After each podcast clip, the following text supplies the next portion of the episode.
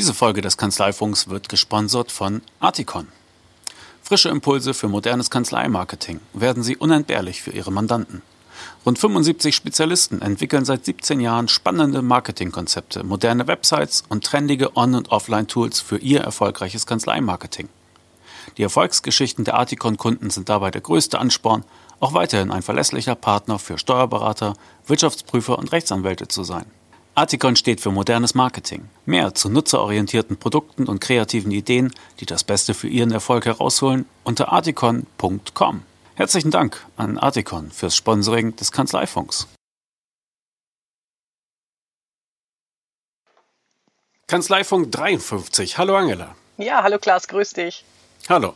Wir sitzen heute quer verstreut über Europa. Und zwar ich im hanseatischen Bremen, du im französischen Frankreich.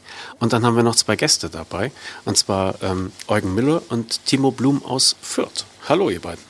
Hallo. Hallo. Hallo. Wir haben uns, äh, ich hatte das mit Angela kurz abgesprochen, äh, dass wir mal kurz sagen, wie wir uns über den Weg gelaufen sind, weil äh, Angela und ich sind euch äh, individuell unterschiedlich sozusagen über den Weg gelaufen. Und äh, mir ist halt auf Twitter äh, aufgefallen, dass ihr aktiv seid. Und dann hatte ich einen kurzen Blick auf eure Internetseite äh, geworfen und die hat mir stark gefallen, weil ihr da die Fotos so schön und groß einsetzt. Und normalerweise sage ich ja immer, hm, ist ja eigentlich am besten, wenn man äh, die eigenen äh, Räume zeigt, die eigenen Gesichter, die eigenen Mandanten und so etwas. Ihr benutzt da nun offensichtlich Stockfotos, aber dieser schön und die Bildschirm füllend und das hat mir äh, schwer gefallen. Und ich glaube, darüber sind wir in Kontakt gekommen. Das war äh, irgendwann im Frühjahr, im März, äh, um genau zu sein. Äh, Angela, wie ist deine Origin Story mit Startup ja, so, Tax? So ganz genau weiß ich es nicht mehr, aber ich glaube, ich habe mal irgendwas wegen Gründung recherchiert und da gibt's von KPMG so ein Startup-Heft, äh, wie man das macht. Und in der Google-Suche war auch eure Webseite. Und da bin ich dann drauf gestoßen und äh, erstens, was mich anspringt, war natürlich, ihr kommt aus Fürth, mein Heimatort. Das fand ich schon mal Pluspunkt hoch 10. Ähm, und dann habe ich mir natürlich auch eure beiden Webseiten angeschaut und aus, auch aus meiner Marketingperspektive super gelungen, absolut genial. Und auch diese ähm, Downloads, die ihr habt, äh, digitale Prozesse für Mandanten und so weiter, gefallen mir super. Deswegen habe ich auch gedacht, das sind die Kandidaten äh, für den Kanzleifunk. Ja, jetzt haben wir schon so viele Sachen erwähnt, äh, die, die ich mir alle so schön aufgespart hatte, Angela. Dankeschön. Aber ähm, Timo, erklär mal, auf, auf, äh, auf welche Art von Mandanten habt ihr euch gestürzt mit eurer startuptex.de Geschichte? Ja, also wie der Name ja schon sagt, sind natürlich vor allem klassische Startups die Zielgruppe, aber darüber hinaus natürlich auch alle Gründer, Existenzgründer oder auch junge Unternehmen, die letztlich ihre Finanzprozesse digital abbilden wollen. Also das ist so der, der Fokus. Und wir haben eben gemerkt, dass wir damit nicht nur regional Mandanten ansprechen, sondern anscheinend auch überregional, so dass wir jetzt eben mittlerweile eigentlich aus fast jedem Bundesland Mandanten gewonnen haben über Startup und Text. Ah, okay. Ähm, jetzt halt's furchtbar, schreibt Angela auch gerade. Ne? Ja. Hm. Ähm, es ist deutlich schlimmer als eben. Das war äh, richtig verdoppelt. Äh, das ist ganz schlecht. Was können wir tun? Äh, Eugen, sag du noch mal was. Ähm, also ich habe das Hallen jetzt auch sehr stark gehört. Ich weiß nicht, ob das bei mir genau. auch so ist. Nein. Wenn ihr, nee, bei dir nicht. Also äh, kann das sein, dass der Timo weil ihr in einem Raum sitzt, äh, auch noch über dein Mikro zu hören ist. Dann müsste ich auch einen Ausschlag bei Eugen sehen. Timo, sag mal, was hast du heute Morgen gefrühstückt? Ich nee, äh, Eugen, stell, stell du dich mal stumm. Hilft das was? Wenn Eugen sich stumm stellt und Timo dann redet? Wenn ich jetzt Timo, spreche, was hast du gefrühstückt? Ist es jetzt besser, wenn Ja. ich über Müsli spreche? Ja. Jetzt, Ja, dann genau. ist es ja einfach. Das heißt, ähm, Eugen, ihr müsst euch gegenseitig muten, während der andere redet, dann funktioniert's wohl. Ja, oder wir, also wir setzen uns jetzt mal ein bisschen auseinander, dass wir nicht so nah beieinander sind. Vielleicht funktioniert das dann besser. Ja. Ähm, ansonsten, Der ja, große Salon. ansonsten trennen wir uns räumlich. Das haben wir nicht gewollt. so, jetzt hockt der Timo ein paar Meter weg von mir. Genau, jetzt sage ich mal was. Ist das jetzt besser mit dem Hall oder immer noch furchtbar? Nee, ich höre keinen Hall mehr. Angela, was hast du? Ähm, als Hall zwar noch, aber das Doppelte ist weg. Das ist ja eigentlich das, was immer extrem stört. Okay. Gut, ähm, dann tun wir mal so, als ob das eben alles nicht passiert ist. Und ich frage dich einfach nochmal. Ähm, Timo, erklär mal kurz, worauf habt ihr euch gestürzt mit eurer Kanzlei startuptext.de? Ja, wir haben uns, wie der Name schon sagt, eben auf, auf Startups gestürzt, auf alle Gründer, Existenzgründer, aber auch auf junge Unternehmen letztlich auf Mandanten, die ihre Finanzprozesse digital abbilden möchten. Und da haben wir eben gesehen, dass junge Unternehmen da deutlich mehr auf dieses Thema ansprechen und dass die auch mit einer anderen Art der, des, des Auftritts nach außen eben leichter anzusprechen sind. Wie seid ihr denn auf die Idee gekommen, äh, dass Startups eure Zielgruppe sind? Das vermutet man ja eher bei einer Kanzlei in Berlin. Also ist Fürth gerade so eine Boomtown dafür oder, oder welche ähm, Überlegungen hattet ihr dabei? Ähm, ja, die Idee ist eigentlich zufällig entstanden. Ähm, das hat jetzt ähm, nichts mit der Region zu tun. Ich persönlich vorher schon war sehr an dem Thema interessiert, wollte auch, bevor ich den Steuerberater äh, gemacht habe, mich in irgendeiner Form immer selbstständig machen, wusste nur nicht wie. Und habe dann dementsprechend dann doch den klassischeren Weg gewählt. Und ja, wie es so ist, so in den ersten Wochen der Selbstständigkeit bekommt man ein neues Mandat und plötzlich fragt er nach einem Paketpreis. Ähm, ja, im ersten Moment ist man ein bisschen überrumpelt und ja, wie Paketpreis beim Steuerberater, sowas gibt es doch nicht. Ja, und da habe ich angefangen, mir Gedanken zu machen und im Endeffekt dann begonnen, das Ganze wirklich mal durchzurechnen. Also so eine Art Honorarrechner auch intern für uns zu entwickeln, den man jetzt nicht nach außen gibt, sondern für uns, um einfach auch so Paketpreise mal abgeben zu können, um so junge Unternehmen auch als Mandate zu gewinnen, weil die also das Bedürfnis, einen monatlichen Fixpreis zu zahlen, ist aus unserer Sicht sehr, sehr hoch im Vergleich zu dem Abrechnungsmodell, monatlich vielleicht jetzt die laufende Buchhaltung und eine Lohnabrechnung zu zahlen am Jahresende irgendwie ein paar tausend Euro für den Jahresabschluss. Und wenn man das über eine monatliche Pauschale abdecken kann, ist die Planungssicherheit bei jungen Unternehmern deutlich höher und ja, das Bedürfnis, das dann auch zu zahlen, ja, deutlich höher, als wenn man dann am Jahresende eine riesige Rechnung stellt. Hm. Also Startup Tax scheint mir eine Ausgründung zu sein von eurer eigentlichen Kanzlei. Habe ich das richtig aufgefasst? Richtig, so kann man das im Endeffekt sagen. Ähm, die, wie gesagt, die Idee ist damals Ende 2015 entstanden. Da habe ich mir, also damals war Timo noch nicht dabei. Unsere Wege haben sich ähm, irgendwann wieder gekreuzt. Also wir kannten uns schon länger aus einer gemeinsamen Tätigkeit, ähm, äh, beide als Angestellte in einer Kanzlei. Ähm, Timo damals schon als Steuerberater, ich noch als Steuerassistent. also er war damals mein Chef sozusagen.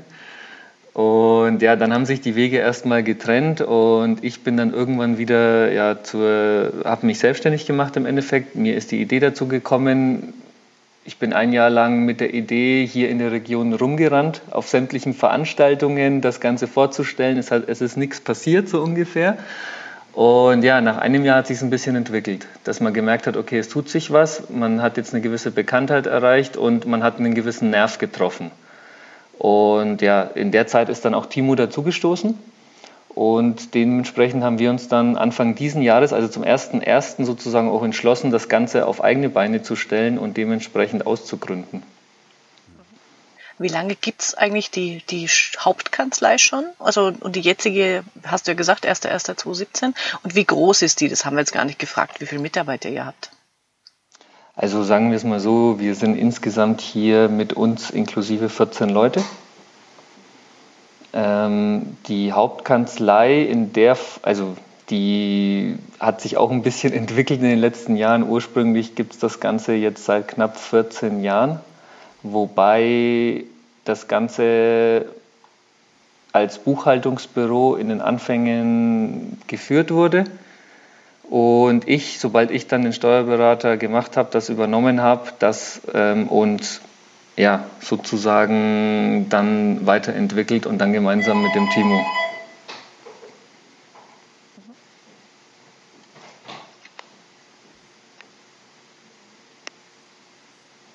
Okay.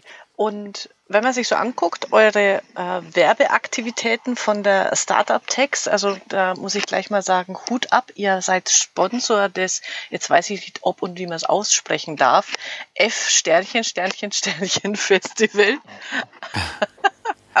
äh, wir sind als explicit gelistet bei iTunes. Wir dürfen äh, schimpfen wie die Rohrspatzen. Ach so, Oh, das ist ja mal spannend. Werde ich Aber ich glaube, es ist tatsächlich nur das Fail-Festival. Also das Fuck-Festival. Äh, fuck up, äh, bitte. Fuck up, fuck up, Entschuldigung. Äh, erzählt mal davon. Äh, das habe ich gelesen, geschmunzelt und mir gedacht, das ist ja toll. Schade, dass ich noch nicht wusste, dass es das gibt, sonst wäre ich da bestimmt hingefahren. Ja, das, das war eben auch tatsächlich eine regionale ähm, Achtung, Hall, einer von euch müsste euch wieder leise machen, bitte.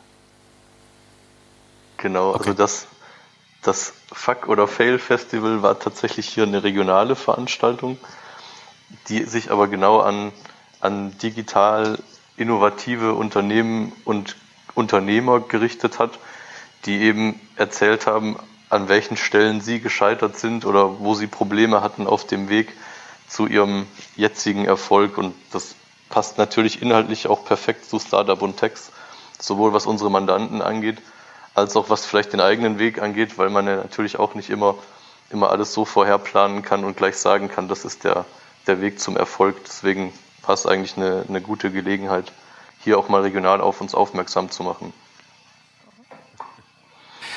Eure Mandanten, sind das tatsächlich äh, Leute, die eher digital unterwegs sind oder ist da auch ein Kiosk bei oder ein Schuhgeschäft oder was weiß ich? Nee, also bei Startup und Text sind das tatsächlich überwiegend digitale Mandanten. Es gibt schon Händler, die aber eigentlich alle hauptsächlich online ihre Produkte verkaufen. Also das mag sein, dass da jemand noch zusätzlich einen kleinen Laden unterhält, aber grundsätzlich liegt der Fokus von allen auf dem, den digitalen Geschäftsmodellen. Und mit welchen äh, Medien arbeitet ihr? Also nutzen eure Mandanten eine bestimmte Cloud-Lösung? Empfehlt ihr denen was? Oder wie, wie läuft da technisch die Zusammenarbeit, dass das funktioniert? Ähm, wie soll man das jetzt sagen? Also, unsere, also das hängt immer ein bisschen von den Mandanten ab, weil wir den Ansatz fahren, zu versuchen, nicht den Mandanten an uns anzupassen, sondern uns an den Mandanten anzupassen. Das heißt, ähm, vorgelagert nutzen je nach Mandant werden unterschiedliche Tools genutzt. Es gibt so hauptsächlich so Buchhaltungstools. Ich meine, die meisten, man kennt Candice, Fastbill, solche Themen, die wir dann, ähm, wo wir die Daten daraus dann weiterverarbeiten. Ähm, ansonsten arbeiten wir mit der Software Simba zusammen und ähm, ja, nutzen dann und bieten dann alles, was Simba sozusagen bereitstellt, ähm, auch unseren Mandanten, um den Dokumentenaustausch digital abzuwickeln, sage ich jetzt mal. Hm. Ihr habt auf eurer Internetseite so ein Beleg-Upload-Center verlinkt. Genau. Das ist aber ein stinknormaler Web-Upload, ja? Das genau. hängt jetzt nicht an einer bestimmten Anwendung oder so. Nein, das, das war sozusagen, das waren die Anfänge die wir, wo wir, mit denen wir gestartet sind. Das heißt, wir haben dadurch, dass von keinem Systemanbieter, also kein Systemanbieter genau das geliefert hat, was wir uns vorgestellt haben in der Zusammenarbeit, ähm, haben wir uns überlegt, einen eigenen Upload zu entwickeln und den an unsere Bedürfnisse anzupassen. Und nachdem jetzt unser Systemanbieter Simba das für unsere Zwecke noch deutlich attraktiver gelöst hat, endlich, haben wir jetzt auch alle Mandanten, also alle unsere Mandanten darüber informiert, dass der Belege-Upload, also der Dokumentenaustausch über den Belege-Upload zum Jahresende eingestellt wird, sondern dass das nur über, dass das über eine Simba-Anwendung weitergeführt wird, weil das die weitere Verarbeitung für uns dann deutlich erleichtert. Ansonsten sind diese Funktionen, die wir auf dem Belege-Upload bereitstellen, insbesondere Formular, Formulare, um Informationen abzufragen, um weiterzuverarbeiten, die bleiben weiterhin bestehen. Okay. Wenn ihr jetzt schon ähm, eure Mandanten halt äh, anbietet, dass man auf diese Art und Weise zusammenarbeitet, habt ihr da bestimmte Lieblinge, äh, für euch entdeckt, wo ihr sagt, oh ja, mit dem Service kommen wir gut klar oder wir können gut mit Service äh, arbeiten, die folgende Features haben? Habt ihr da sowas wie eigene Vorlieben oder Empfehlungen für andere?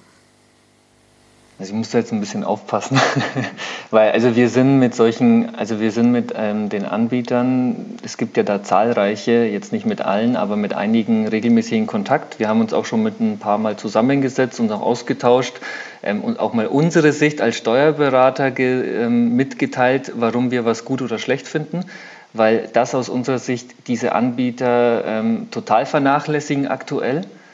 Und das auch der Grund ist, warum ja, es aus unserer Sicht momentan noch nicht optimal die Lösung ist, egal welchen Anbieter man nimmt. Also ja, kannst du da ein bisschen konkreter werden? Was übersehen die, was wo bei Steuerberatern dann sofort die Alarmglocken schrillen? Nein, das Problem, das Problem ist folgendes. Die, die Anbieter suggerieren, dass der Mandant mit Nutzung dieses Tools beispielsweise 10 Euro im Monat zahlt und die Buchhaltung ja fast automatisch erfolgt und das Ganze an den Steuerberater angebunden ist. Das heißt, die Kosten beim Steuerberater werden ja natürlich auch reduziert. Das, was dabei meistens nicht gesagt wird oder das, was dann die Mandanten der, im Nachhinein erst feststellen, ist, dass das für den Mandanten tatsächlich Arbeit bedeutet. Das heißt, er muss dieses Tool ja vernünftig nutzen, dass auf unserer Seite die Kosten auch wirklich gering sind, dass wir uns ja eigentlich nur noch die Daten ziehen, bei uns einspielen und dann auf Plausibilität prüfen, die Umsatzsteuer übermitteln und die restlichen Arbeiten machen. Aus unserer Erfahrung heraus ist es aber so, dass das kein Mandant langfristig macht, weil genau deswegen hat er einen Steuerberater. Und ähm, wir, wenn ein Mandant das nutzt, in der Regel so viel nacharbeiten müssen, dass sich das, die Nutzung dieses Tools für den Mandanten aktuell noch nicht lohnt. Weil wenn er das gleiche bei uns macht, die Kosten am Ende die gleichen sind, wie wenn er das Tool weglässt. Erstaunlich. Okay. Was aber ich davon überzeugt bin, also wir beide sind davon überzeugt, dass das sich in Zukunft ändern wird und wir deswegen auch in Kontakt mit diesen, also mit ein paar Anbietern sind, um einfach deutlich zu machen, warum diese Nutzung aus unserer Sicht noch nicht optimal ist. Wir aber davon überzeugt sind, dass das in Zukunft noch also in Zukunft deutlich besser funktioniert und irgendwann hoffentlich auch so, dass wir diese Tätigkeiten auch bei uns nicht mehr ausführen müssen, sondern dass das wirklich dann über dieses Tool ganz einfach ohne großen Aufwand für den Mandanten abgewickelt wird. Hm. Also das glaube ich auch, dass das sind ja immer diese Schnittstellenproblematiken, äh, dass wenn auf allen Seiten dann irgendwann mal wirklich sauber gearbeitet wird und der Transfer funktioniert, dass dann die Erleichterung kommt. Das ist die, die Krux der, wie heißen sie, die First Movers.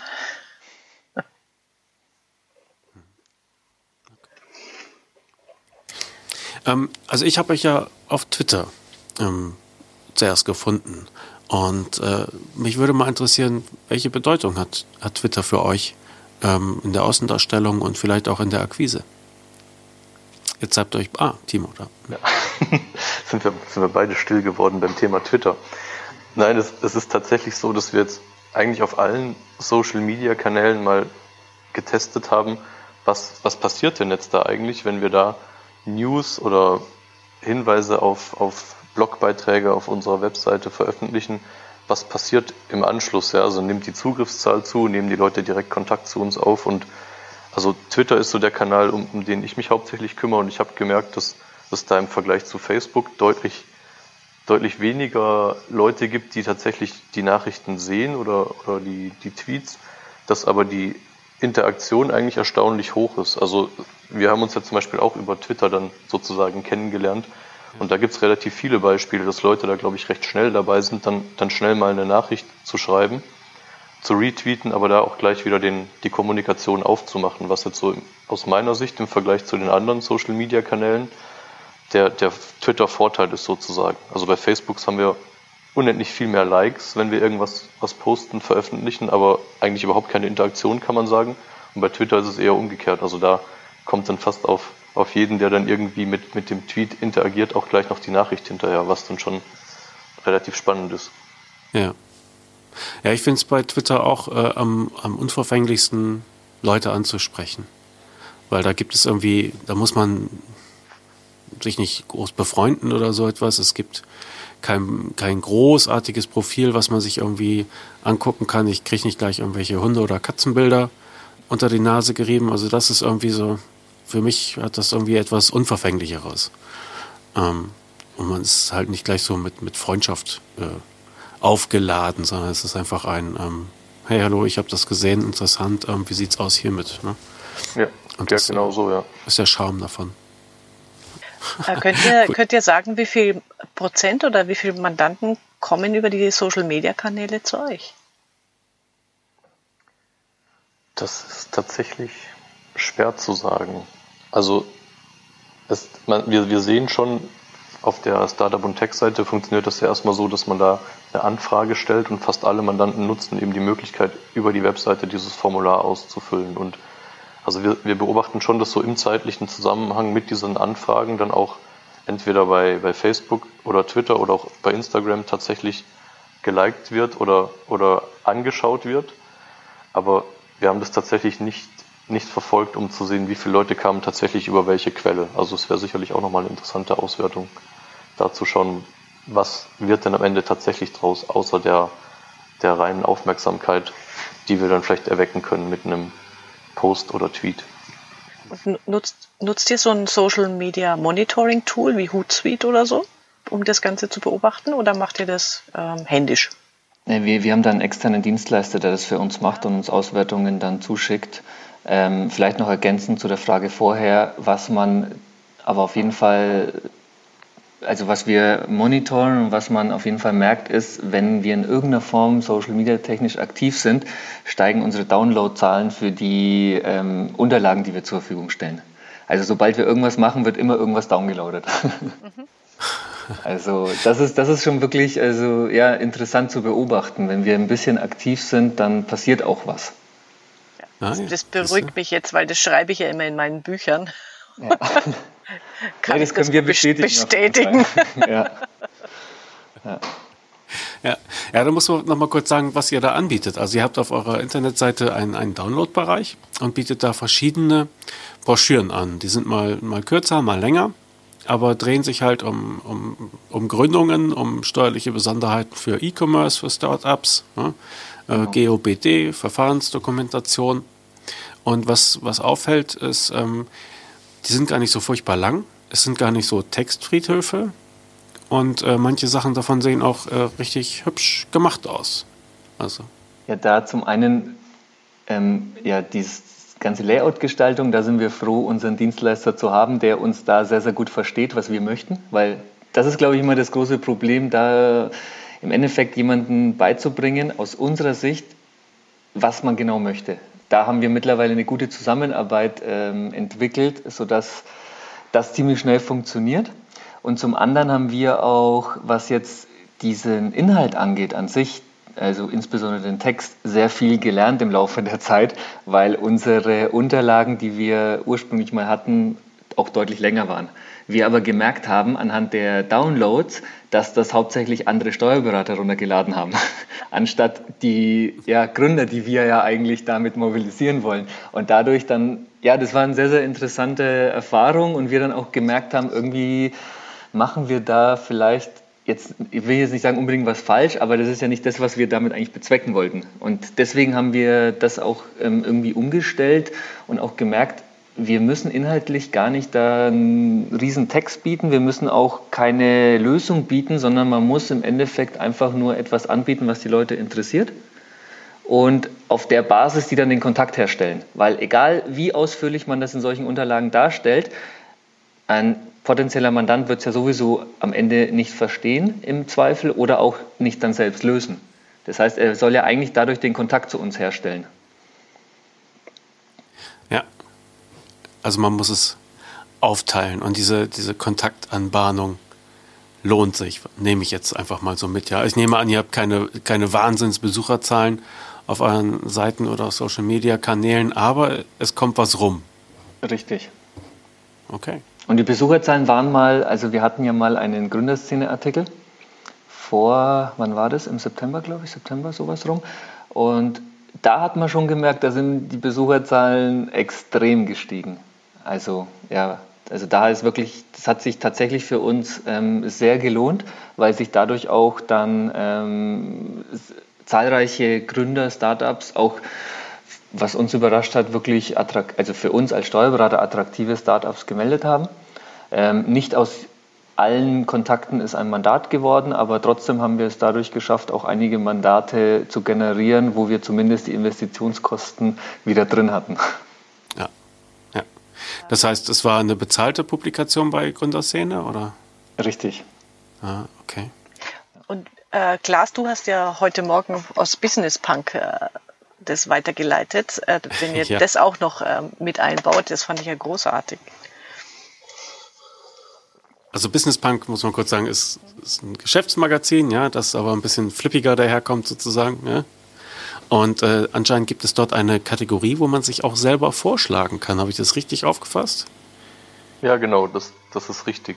Also letztlich füllt man einen Fragebogen auf, aus und bekommt dann ehrliches Feedback von einem Business Punk Redakteur, was ja bei uns dann darin ge gegipfelt hat, dass wir jetzt die Einäugigen unter den Blinden sind. Aber ich, also ich fand es total gut, weil äh, letztlich, also das, äh, äh ich meine, das positiv für euch trifft das ja, weil irgendwie 80 Prozent der Steuerberater äh, ja mit Marketing null am Hut haben und da eher äh, blind durch die Gegend tappen oder alles dem Zufall überlassen. Und die wenigen Kanzleien wie ihr, die sich da gezielt damit auseinandersetzen, äh, haben einfach den, den Bonus weg.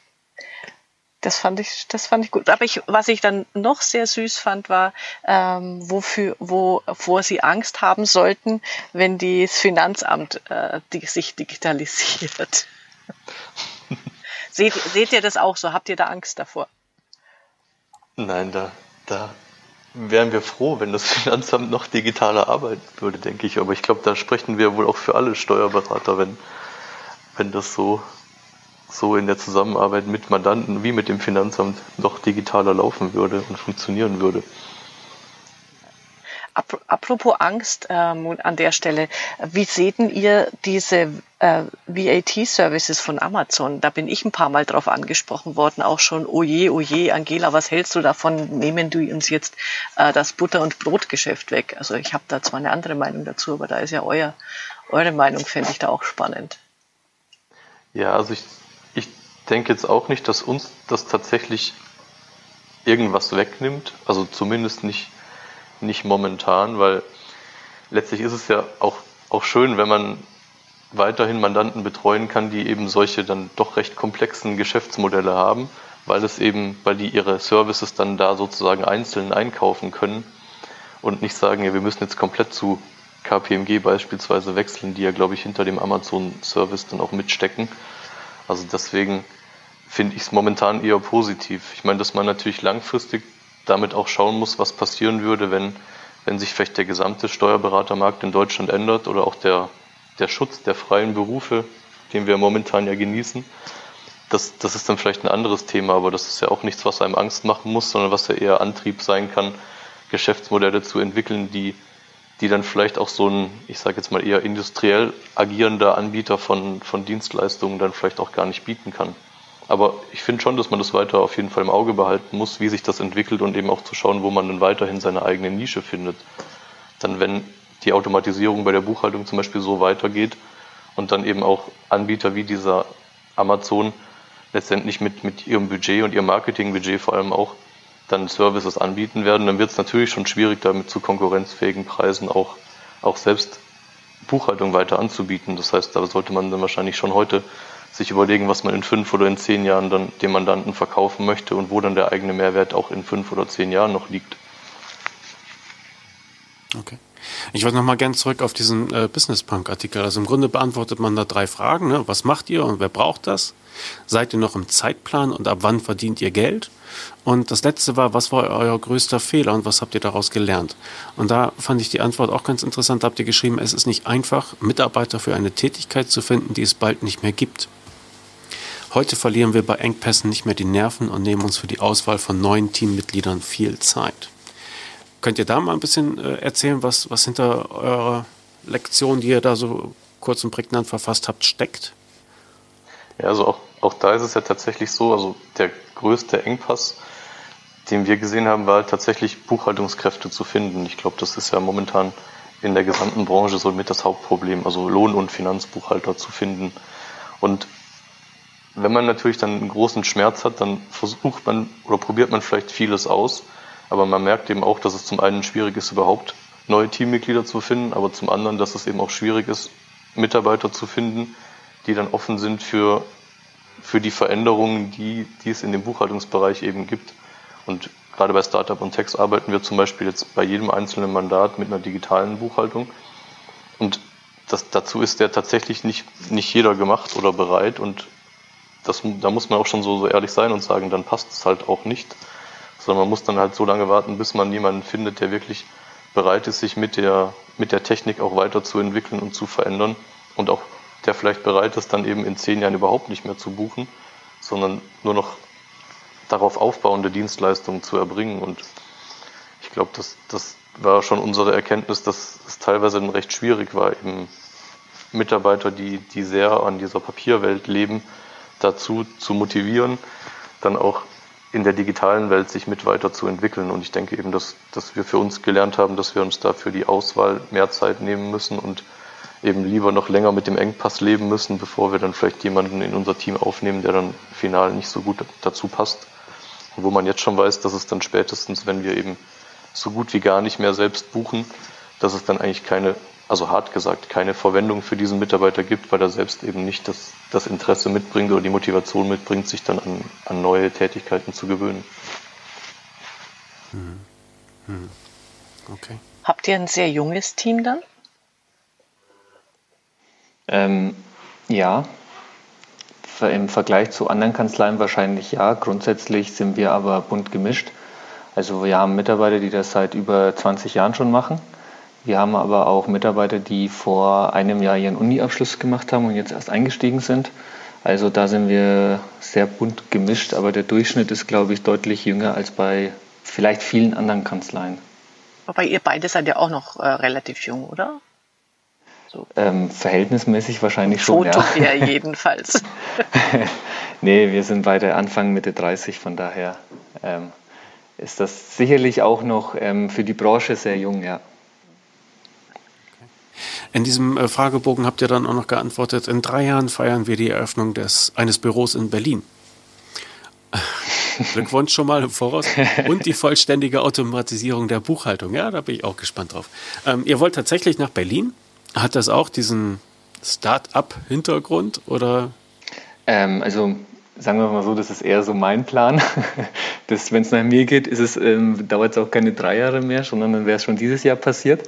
Ähm, aber es muss halt alles äh, vom Zeitablauf muss das schon natürlich passen. Der Hintergrund ist eigentlich der, dass wir ähm, immer mehr Startups aus Berlin betreuen und deswegen auch regelmäßig in Berlin sind und an irgendeinem Punkt wird es auch Sinn machen, dann dort auch ein Büro vor Ort zu eröffnen, auf jeden Fall. Aha, okay. Na, und dann jetzt mit der neuen ICE-Strecke seid ihr ja auch schwuppdiwupp da. Wenn sie funktioniert, ja. Hm, natürlich. Was wünscht ihr euch denn als nächsten Schritt äh, hin zur Automatisierung der Buchhaltung? Wo ist da so euer, euer Schmerzpunkt, wo ihr sagt, oh bitte, komm früher Besser als spät, liebe Automatisierung.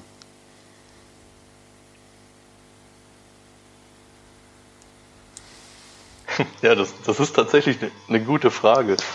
An welcher Stelle hängt es denn eigentlich gerade? Ich glaube, letztlich ist es ja tatsächlich momentan noch so, dass eben diese Belegerkennung zum Beispiel ja schon erstaunlich gut funktioniert, dass die Systeme ja auch tatsächlich lernen. Also dass man sieht, dass, dass diese Softwarelösungen alle auf dem richtigen Weg sind.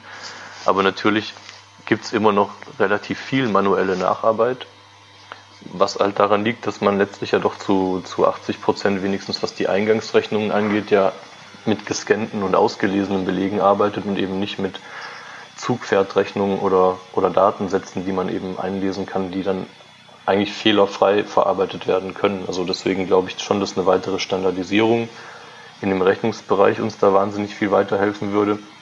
Und dass es natürlich weiterhelfen würde, wenn, wenn auch viele Mandanten ihre Prozesse mehr an das Thema Digitalisierung anpassen würden. Also es gibt ja doch immer noch auch viele Mandanten, die auf dem Gebiet am Ende bremsen, weil sie eben sagen, ich scanne nicht extra oder ich schmeiß doch lieber alles in den berühmten Schuhkarton und liefere den beim Steuerberater ab und das ist ja in der digitalen Welt dann eigentlich keine Lösung mehr. Hm. Okay. Gibt es auch etwas von Startup und Text, wo, wo es zurückgeschwappt ist in, in die Muttergesellschaft, wo ihr gesagt habt, Mensch, das ist äh, gute Praxis, das machen wir jetzt da auch so? Ja, auf jeden Fall. Also wie gesagt, bei Startup und Text arbeiten wir mit allen Mandanten digital zusammen und da lernen wir natürlich schon unglaublich viel dazu. Also insbesondere auch, auch das Thema, dass eben nicht das Tool entscheidend ist, sondern der Prozess.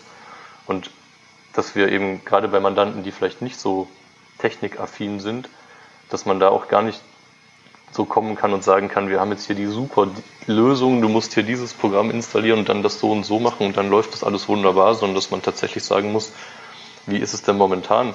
Wer bekommt die Rechnung? Wer, wer gibt die frei? Wer, wer bereitet den Buchhaltungsordner dann vor? Und wie könnte man das, diesen Prozess digital abbilden? Und am Schluss ist, ist praktisch das Tool, das verwendet wird, schon fast egal, solange es nicht zu kompliziert in der Bedienung ist. Und das war so eine Erfahrung, die wir gemacht haben bei Startup und Text und wo wir jetzt auch bei, bei der Muttergesellschaft sehr davon profitieren. Bietet ihr dann euren ähm, bestehenden Mandanten aus der Muttergesellschaft äh, so, so eine Prozessberatung an, also im Sinne Umstellung in die digitale Welt oder kann, kann ja auch in dem GOBD-Zusammenhang sein, insbesondere weil, man, weil jetzt ja auch überall so dieses Go Digital, dieses Förderprogramm vom BMWI ähm, die Runde macht. Äh, seid ihr da tätig an der Stelle? Ja, sehr, ähm, sogar sehr aktiv. Ähm, also wir bieten, also grundsätzlich bieten wir erstmal die Prozessumstellung der Buchhaltung an. Das ist immer der erste Schritt, das ist der Ansatzpunkt.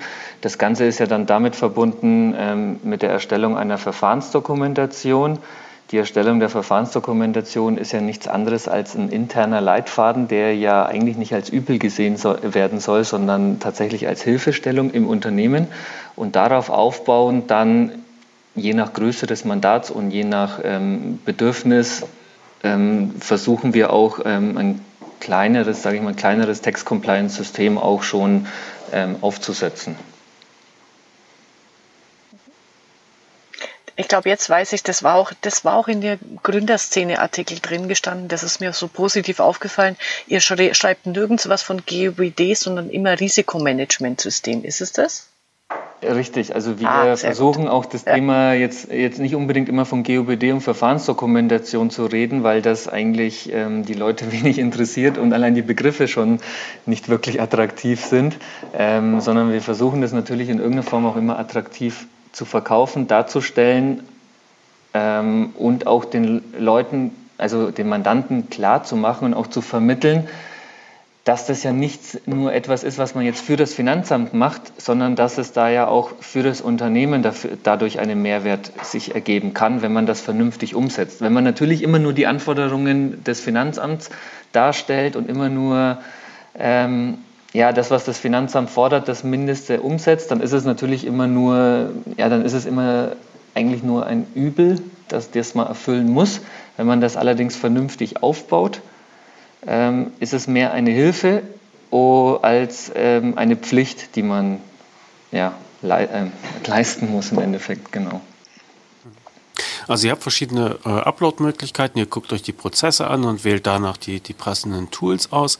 Habt ihr auch etwas äh, im Einsatz zur Kommunikation? Also nicht einfach nur Mail oder so etwas, sondern Benutzt ihr da auch so eine Plattform, dass man vielleicht mal auch äh, über einen Beleg online diskutieren kann mit kurzen Text hin und her? Ähm, extern mit Mandanten aktuell je nachdem, was für ein Tool das nutzt. Also wir haben, wir arbeiten auch, wir sind gerade in so einer Testphase mit einem Startup aus Frankfurt, die so eine Art Plattform auch entwickeln. So auch ähm, im Endeffekt, die kommen aus dem MMA-Bereich. Das nennt sich Worklean. Und die versuchen und im Endeffekt unsere Prozesse da auch mit abzubilden, dass dieses Tool auch für unsere Zwecke zur Verfügung gestellt werden kann. Dieses Tool bietet im Endeffekt eine komplett integrierte Chat-Funktion auch anhand von einzelnen Belegen. Was jetzt ähm, die anderen Möglichkeiten ähm, angeht, die wir haben, ist es in der Regel eher äh, E-Mail. Und ähm, intern ist es aber so, dass wir Slack nutzen Ah. zur internen Kommunikation, aber wirklich rein nur zur internen Kommunikation aktuell. Je nachdem, mal gucken, was sich daraus ergeben kann, ob man das vielleicht in irgendeiner Form auch mal weiter ausbauen kann, man weiß es nicht. Aber momentan intern nutzen wir das und ähm, ist auch wirklich, ja, auch wenn man denkt, man kann auch schnell eine E-Mail schreiben, aber es ist schon wirklich ähm, deutlich angenehmer, schneller, gerade für so kleinere Fragen. Allein schon, wenn es nur darum geht, ja, ähm, hast du gerade mal fünf Minuten Zeit und man muss nicht durchs ganze Büro laufen, um mal zu gucken, ähm, ob derjenige jetzt gerade telefoniert oder vielleicht ähm, im Gespräch mit irgendjemand anderem ist. Hm, hm, okay. Kommt wieder Eugen ähm, großes Büro ins, ins Spiel. Ja. ja. da kann man sich schon mal die Hacken wund laufen, wie man an Echo hört bei euch. Ähm, wie beurteilt ihr den persönlichen Kontakt? Also ihr setzt sehr stark auf, auf digitale Zusammenarbeit. Was macht das mit dem persönlichen Kontakt mit den Mandanten? Wird er weniger, wird er mehr, wird er anders? Was sind da eure Erfahrungen? Also ich denke nicht, dass der persönliche Kontakt tatsächlich weniger wird. Also persönlicher Kontakt in der Form, dass man sich tatsächlich gegenüber sitzt, natürlich schon, weil eben die Mandanten ja auch deutlich, deutlich weiter entfernt sind zum Teil. Aber Telefon, Skype oder Zoom habe ich jetzt kennengelernt, Google Hangout. Also es gibt ja viele Varianten, wie man sich austauschen kann. Und ich habe ehrlich gesagt nicht das Gefühl, dass es damit tatsächlich weniger wird, als bei den Mandanten, die wir jetzt hier regional betreuen und die vielleicht öfter mal vorbeischauen. Aber da habe ich wirklich den Eindruck, dass es eigentlich sehr ähnlich ist, nur dass eben das Medium ein bisschen anders ist. Hm. Das würde mich noch interessieren. Nutzt ihr tatsächlich solche Video, äh, ja, wie sagt man dazu, Videokonferenzen oder Videotelefonie-Sachen? Ja, tatsächlich. Also wir, wir machen schon immer Witze, dass wir irgendwann mal, mal einen großen Vergleichstest machen können, weil wir probieren gerne Dinge aus, die Mandanten uns vorschlagen. Und das ist wirklich verrückt, wie viele Tools es da mittlerweile gibt, die am Schluss auch irgendwie aus unserer Sicht alle das Gleiche dann, dann anbieten. Aber also gerade Skype ist so das, was wir dann immer vorschlagen, auch, auch in unseren Erstgesprächen, die wir dann nicht in, in Person führen, sondern eben entweder über Telefon oder eben über Skype. Und da ist es mit der Videofunktion halt schon ganz angenehm, dass man auch mal sieht, wer da vor einem sitzt. Und baut wahrscheinlich auch ein bisschen mehr Vertrauen in beide Richtungen auf, ist zumindest so mein Eindruck. Ja. Ja, ich habe mich immer gefragt, wie, wie populär das tatsächlich ist. Ich erlebe es als angenehm, nutze es aber auch gar nicht so furchtbar häufig. Ähm, und ich habe mich immer gefragt, wie weit das in, in, Kanzleien verbreitet ist. Haben alle eure Mitarbeiter auch Möglichkeit, äh, sowas abzuhalten? Also haben die überall eine Kamera oben an ihren Monitoren stecken? Hm, also wir haben das nicht an den Arbeitsplätzen, aber es gibt Räume, die die nutzen können und da hat dann schon jeder Mitarbeiter auch die Möglichkeit, ja. Ah, okay. Und also das, das sehe ich übrigens so wie du. Also ich bin auch überrascht, wie häufig das dann nachher tatsächlich genutzt wird. Also ich dachte auch, das ist mehr so ein nice to have, aber es gibt gar nicht wenige Mandanten, die eigentlich tatsächlich immer skypen und mit denen wir eigentlich noch nie telefoniert haben. Also das finde ich schon interessant, aber auch gar nicht unangenehm. Und bei mir ist es so, also seitdem ich das bei Startup und Tech so relativ regelmäßig nutze, benutze ich das tatsächlich auch privat deutlich häufiger, weil, weil man eigentlich merkt, das funktioniert ja einwandfrei. Also es gibt gar keinen Grund, das nicht zu verwenden, außer man hat sein Zimmer oder Büro nicht aufgeräumt. Also wenn die Nacht vorher lang war die Fuck-up-Party. ja, wenn es da kein Happy End gab. Wenn ihr jetzt so ähm, Startups, Firmengründungen betreut, gibt es da auch etwas, was ihr gelernt habt von eurem Mandanten, wo ihr gesagt habt, Mensch, hätte ich das mal früher gewusst oder äh, beim nächsten Mal mache ich das auch so? Ähm, ja, das ist vor allem die Herangehensweise teilweise, wie ähm, Gründer an Probleme oder allgemein an gewisse Themen herangehen. Also ich habe die Erfahrung gemacht, dass wir uns teilweise vielleicht viel zu viel Gedanken machen, beziehungsweise bevor wir irgendwas machen, erstmal wochenlang überlegen, dass es auch tatsächlich perfekt sein muss. Ähm, allerdings wir festgestellt haben, und das ja auch so Startup und Text das beste Beispiel dafür ist, ähm, man muss einfach mal starten mit, dem ganzen, mit dem Thema, mit der Idee, die man hat und im Laufe der Ausführung einfach weiterentwickeln. Weil wenn man sich Startup und Text mal anschaut, wie das zu Beginn ausgesehen hat, allein die Webseite und wie das jetzt aussieht, das, ich glaube, wir haben die ja, mehr als zehnmal insgesamt komplett umgebaut, ähm, weil wir einfach immer Feedback bekommen haben, gemerkt haben, okay, das war jetzt unnötig, das kann man rauslassen, das ist wichtig, da müssen wir mehr den Fokus drauf legen. Und dementsprechend, also die Zusammenarbeit mit so jungen Gründern ist dann in der Hinsicht schon sehr, sehr hilfreich, uns einfach auch mal deutlich zu machen, ja, dass man, bevor man ewig lang rum ähm, überlegt, wie man es macht und am Ende gar nicht damit startet, einfach mal loslegen sollte. Mhm. Ne? Ich frage mich immer, ob es tatsächlich einen Unterschied gibt. Ja? Also äh, vor drei Jahren oder vor, vor fünf, äh, wenn man halt äh, sich selbstständig gemacht hat, hat man halt eine Firma gegründet. Heute ist man ein Start-up. Und ich frage mich immer, ist das so ein, so ein Hype, einfach so ein schickes Wort für, für etwas ganz Gewöhnliches? Oder könnt ihr feststellen, dass es da tatsächlich Unterschiede gibt? Ähm, wir, also ich tue mir jetzt schwer, einzuschätzen, wie das vor zehn Jahren war, ehrlich gesagt, aufgrund meines Alters. Aber was schon bemerkenswert ist, ist teilweise die Qualität der Gründungen. Also die ist schon teilweise wirklich hoch. Und was es sicherlich vor einigen Jahren noch nicht so gab wie jetzt, ist, dass viele Gründer Investorengelder bekommen und dementsprechend auch wirklich an ihrer Idee rumentwickeln können, dass es auch vernünftig, also nicht von Tag 1 Geld verdienen müssen, um überleben zu können. Und das, glaube ich, gab es vor einigen Jahren noch nicht so in der Form, wie es jetzt der Fall ist. Gerade wenn man, also da ist jetzt die Region hier, wo wir sitzen, nicht so stark leider, was Investoren angeht. Aber gerade in, dadurch, dass wir ja auch oft in Berlin oder auch in Frankfurt sind, da ist es schon nochmal ein ganz, ganz anderes Thema. Und im Endeffekt funktioniert eine Gründung eines ja wirklich qualitativ hochwertigen Startups schon kaum ohne, ohne Investorengelder. Mhm. Es sei denn, es geht um eine Steuerberatungskanzlei. Das ist richtig, ja. ja. Na, ihr seid noch gar nicht so alt mit eurer Kanzlei, aber ihr seid schon gut unterwegs, wenn ich, wenn ich euch so höre. Klingt da äh, gute Laune draus. Wer hat denn die Nase vorn, die Mutter oder die Tochtergesellschaft? Äh, in welcher Hinsicht? Umsatz, Wachstum, Rendite? Ähm, also, die, also wenn man jetzt die absoluten Zahlen betrachtet, ähm, momentan noch klar die Muttergesellschaft. Wenn man allerdings die Relationen betrachtet, vor allem die Wachstumsraten und das Ganze, ja, da definitiv ähm, äh, Startup und Techs, weil allein was jetzt dieses Jahr dadurch, also hier passiert ist mit Startup und Techs, ja, also ich habe es vorhin im, in Vorbereitung auf, ja, auf das äh, Gespräch heute mal in, äh, ja, nachgeschaut, weil ich jetzt auch nicht so ganz auf dem Schirm hatte, aber wir hatten einen Umsatz, äh, nicht einen Umsatz, sondern einen Mandantenzuwachs von über 1000 Prozent dieses Jahr. Also was zum einen natürlich damit zu tun hat, dass es ähm, auch lange gedauert, also ein bisschen gedauert hat und in 2016 das Ganze ja auch erst so richtig gestartet ist. Aber ja, dieses Jahr hat sich dann richtig gut entwickelt und dementsprechend, was jetzt die ganzen Wachstumsraten angeht, definitiv. Und ich mir auch schon mal überlegt habe, bei Gründerszene gibt es ja auch so ein Wachstumsranking jedes Mal. ähm, dass wir da vielleicht mitmachen. mal mitmachen, aber ich glaube, da sind wir mit unserem Geschäftsmodell werden wir nicht angenommen mit Steuerberatung. aber das bestätigt ja auch. Zu solide äh, grundsätzlich Langweilig. diese, diese Start-up-Kurven. also so man sagt ja immer so drei Jahre braucht man, bis, bis das dann Fahrt aufnimmt richtig. Also und wenn ihr schon im zweiten Jahr da, äh, das habt, ist es natürlich ein toller Erfolg.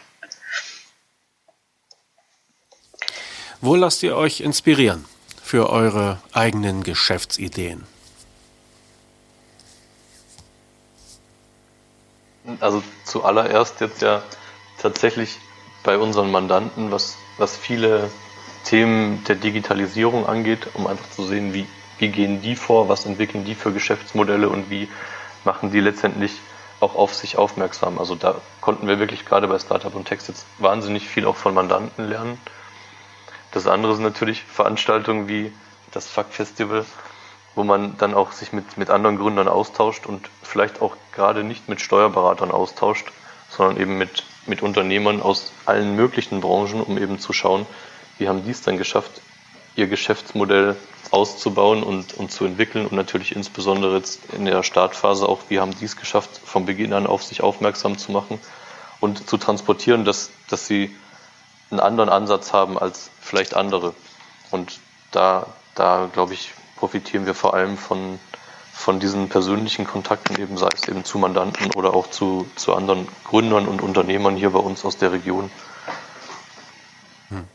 Ich hatte auch noch gesehen. die, achso, Entschuldige. Sorry. Äh, ja, na, ich hatte auch noch gesehen auf eurer Website, äh, es gibt Shift, die erste Akademie für digitale Transformation.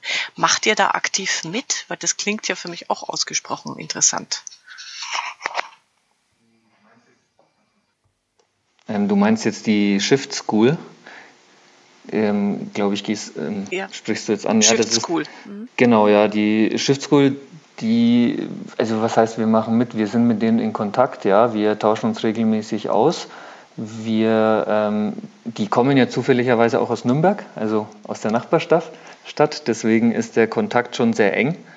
Und ähm, in der Form, dass wir jetzt in unser, für unseren Bereich dort irgendwelche Kurse oder ähnliches gegeben haben, das noch nicht, nein. Aber was nicht ist, kann ja noch werden. Ich dachte, ihr werdet dort Lehrer oder Professor an der Schule. Nein, das nicht. In der Steuerberatung nehmen die Gründungen ja nicht unbedingt zu. Ihr habt das äh, Risiko aber tatsächlich ge gewagt und äh, auch ziemlich schnell in eurer Karriere, kann man so sagen. Ne? Ähm, was, was würdet ihr, also was hat euch dazu bewogen und, und was ist das Empfehlenswerte daran? ja, das empfehle also ich habe also ich war vorher ja als Angestellter in der Steuerkanzlei tätig. Danach habe ich die Seiten mal gewechselt und bin in einen großen Konzern, um einfach mal alle ja alle Tätigkeiten mal durchzuführen. Und ich habe eigentlich, egal wo ich war, sehr schnell festgestellt, ich möchte, wenn ich was tue, möchte ich, möchte ich das für mich machen. Also jetzt nicht finanziell, sondern es geht vor allem um die Zeit. Also ich glaube, das ist einfach was ganz anderes, etwas aufzubauen, weil das Thema Startup und Text ist ja ähm, so der ursprüngliche Gedanke, also zumindest so ein Gründerhandbuch mal auf, äh, aufzusetzen, den hatte ich damals als Angestellter in der Kanzlei schon, habe den auch begonnen, aber es ist halt nie dazu gekommen, dass sowas fertiggestellt wurde. Das heißt, solche, und jetzt hat man die Möglichkeit, egal was man anpackt, ähm, das auch wirklich zu fokussieren und auch umzusetzen und ist nicht immer von anderen Leuten abhängig. Und das ist, also war für mich vor allem ein wichtiger Grund, überhaupt selbstständig tätig zu sein. Dass ich ähm, weiß, für, wofür ich das mache und die Zeit, die ich investiere, ähm, die in der Regel ja deutlich mehr ist als im Rahmen eines ganz normalen Angestelltenverhältnisses, aber es sich ja auch, also es, dadurch ergibt sich ja auch immer ein Ergebnis. Mhm. Und wir auch. Also es ist einfach ja, Ja, die Freiheit, Mhm. etwas zu tun und äh, nicht etwas tun zu müssen innerhalb einer vorgegebenen Zeit. Ne? Richtig, das ist eigentlich der Hauptgrund. Wobei man auch schon sagen muss, es hat natürlich auch gewisse Schattenseiten, definitiv, weil ich meine, man hat deutlich mehr Verantwortung. Ähm, man muss finanziell auch immer gucken, dass alles passt. Ähm, und man hat, egal um was es geht, auch immer mal schlaflose Nächte, auch wenn es nur darum ist, ähm, wenn es irgendwie mitarbeitertechnisch vielleicht mal nicht optimal läuft oder solche Sachen. Also das sind so Sachen, wo, ich, wo man sich sicherlich auch mal überlegt hat, ähm, dass die Zeit als Angestellter auch gar nicht so schlecht war. Ja. Also es hat alles Vor- und Nachteile, definitiv, aber die Vorteile zu, äh, aus unserer Sicht überwiegen auf jeden Fall. Fein. Das äh, mag mir als, als positiver Ausstieg genügen. Angela, möchtest Ja. du noch was loswerden oder fragen? Ähm, eine äh, Sache habe ich noch, weil ich das so niedlich finde, mir so gut gefällt. Äh, eure Muttergesellschaft ist eine Steuerberater-Boutique. Das mag ich total gerne. Ich weiß nicht, wer sich den Namen von euch äh, überlegt hat, aber es gibt ja, das ist ja die Analogie zu den Boutique-Hotels, nehme ich mal an, so dieses kleine, schicke, feine, ähm, Besondere. Ja, da wollte ich nochmal äh, loswerden, ein Kompliment von meiner Seite. Dankeschön. Dankeschön. Okay, dann herzlichen Dank für eure zwei, äh, für eure Zeit, ihr zwei, wollte ich sagen. Ähm, äh, wir werden uns wahrscheinlich auch nochmal persönlich über den Weg laufen und nicht nur hier im Internet. Und äh, wir hatten ein, zwei technische Schwierigkeiten, aber man darf halt bedenken, Angela, wie gesagt, in Frankreich, ich hier in Norddeutschland, in der Provinz und äh, nur ihr zwei da unten im, im Hightech-Zentrum. Also ganz herzlichen Dank, ihr zwei. Äh, unser typischer Aufruf ist natürlich immer nach Feedback, Themenvorschläge, Fragen, Kritik, Lob, ja, kann man gerne loswerden an kanzleifunk.steuerköpfe.de. Habe ich das richtig gesagt? Ja. Wunderbar. Ja, wunderbar. Bestens. Okay. Ich Gut. auch nochmal danke. Dann, Eugen, War toll. Timo, herzlichen Dank. Ähm, wir sprechen gleich nochmal. Vielen Dank auch an euch. Ja. ja Dankeschön. Ja. Alles klar, bis Gut, dann. Bis Ciao. dann. Ciao. Tschüss.